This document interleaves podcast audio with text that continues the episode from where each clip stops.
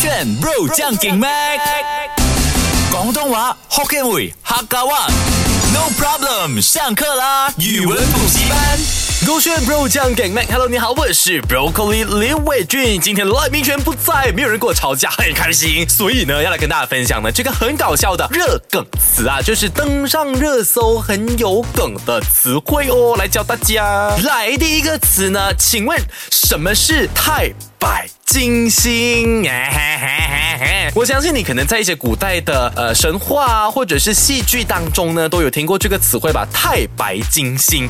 哎，或者是你的华文老师在华文课本里面也可能有提过。其实太白金星呢，它是中国民间信仰中知名度最高的神灵之一哦。据说那，是一位白发苍苍、表表情呃很慈祥的一位老人家，也是忠厚善良的一个代表啊。他的主要职务呢是玉皇大帝的特使。但是今天呢，这个呃太白金星不是这个意思。给大家一个小 tips，它算是也是近期蛮流行的一个小潮语哈。呃，它的白呢不是白色的。摆，而是摆放的摆，哈，太摆啊！摆放的金星，来来，给你两秒来思考一下，噔噔噔噔噔，OK，其实太摆金星呢，是用来形容啊自己的摆烂程度是非常的深啊，与周围是完全格格不入，或者是有一个很明显突出的状况，就好像呃，可能你今天在班上，呃，大家都是在考试前呢，很努力的复习功课啊，很努力的的在问老师考试的问题呀，就只有。你完全不学习，完全不复习，完全就是想说，哇，这个 sem 我就 feel 了，我就留级了，那你就是摆烂了自己嘛。这个时候呢，你就可以形容自己，哈，我真是班上的一个太白金星啊，哈，因为他的意思也是说，因为金星它就是很很亮嘛，OK，所以就可以说太白，你已经是摆烂到像金星这样子的概念了，太白金星啊，或者是以后你在做 group assignment 的时候啊，那些群组里面有那些什么都不做的 free rider，你就可以跟你的朋友嘲笑他说，哎，嘲笑也不对啦，就可以形容他说，哎，他真的是一个太白金星。啊，get 起来哈！第二个呢，我觉得很适合用在办公室来嘲讽你的老板。OK，请问什么是财源广进？这个其实从字面上你会比较容易理解啊。财源广进不是我们新年的那个真的财源广进哦，而是裁员呐，那个裁缝的裁，员工的员。啊，裁员就是把员工炒掉嘛。财源广进这个呢，就可以用来形容啊，呃，你的老板先裁了人，再来广大的。招人，或者是形容一个工作环境呢？新的员工跟旧的员工的之间的交替啊，啊，也可以拿来算是暗讽。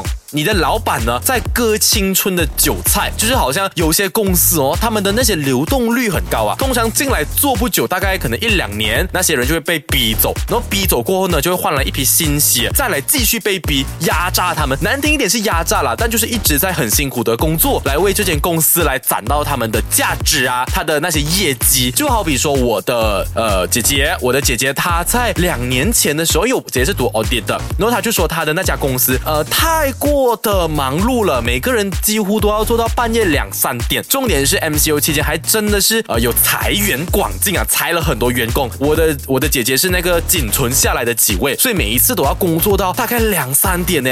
别人的工作要给他这样子两个人做，一个人做两个人的工作，但是只拿一个人的薪水啊。直到有一天我的姐姐就真的发疯了，她就突然间在我们家尖叫啊，然后哭着出来哦。我的妈就问她什么事情，她就讲我真的受不了啦。于是呢，她就呃真的就在那一次过后呢。辞掉了他这个做奥迪的工作，然后出来创业。所以我觉得，for 他那个时候啦，这个情景就可以用来形容他的公司就是财源广进哈，把一部分的员工裁掉了，再来让一些充满希望的心血进来，开关引号的受苦这样子啦。当然，我们也不说哪些职业或者是哪些公司，就是有这样子的状况呢，你都可以拿来调侃这样子用哈。第三个来跟你分享的二零二二热梗词呢，就有这个了。我觉得这个人人都可以使用诶。请问什么是别扭请躺平？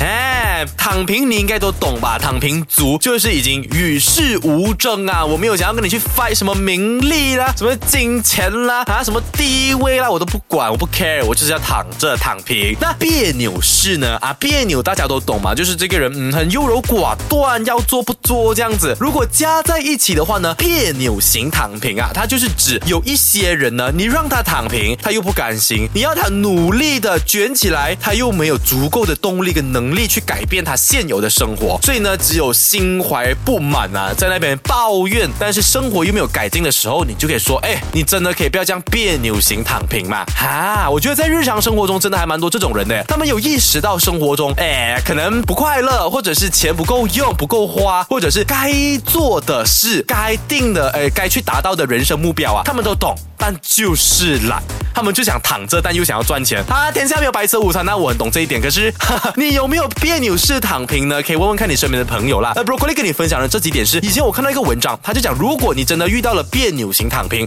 哎，你可以先身体动起来，你的想法才会跟着改变。因为如果你真的一直躺着呢，你的大脑是告诉你，好，我要拖延，我要懒惰，哎呀，一拖再拖，明天再做没有关系。但是如果你先做好第一件事情，或者是把这些很感觉很难的事情拆。分成很多小任务来完成的时候呢，你会越做越有劲，这样就不会别扭式躺平啦。因为要躺平就真的给我躺下去，不要在那边别扭哈。躺了又讲要完成梦想，所以大家 get 起来哦，或者是也可以用来形容你身边的人别扭式躺平。哎，我觉得接下来这个更好玩了耶。请问什么是阴晴圆缺啊？这个你在中学一定学过的吧？阴天的阴，晴天的晴，圆形的圆，缺席的缺。这是阴晴圆缺啦，本来就是用来形容呃月亮越。这样的这个变更嘛，但是呢，我觉得热梗词这样子来使用它，真的是还蛮好玩的。因为热梗词就是它当中其实是有埋下了一些伏笔、一些梗，所以你当你理解的时候，你会觉得哇，还蛮好笑一下的。所以，for 这个阴晴圆缺呢，给大家一个小提示，它是一个对于二零二二年的生活描述。我个人觉得二零二一年好像也可以哦，甚至更加恰当。哎、嘿嘿 OK，二零二二年你想象的生活是怎样啊？是不是还有点？Covid 啊，因为其实阴呢，诶，它的这个阴晴圆缺啊，每个字都有不同的意思，给大家解答。阴呢是指你在做核酸检验，在做 Covid test 的时候拿到阴啊。天气呢啊，有晴天的晴。身体呢，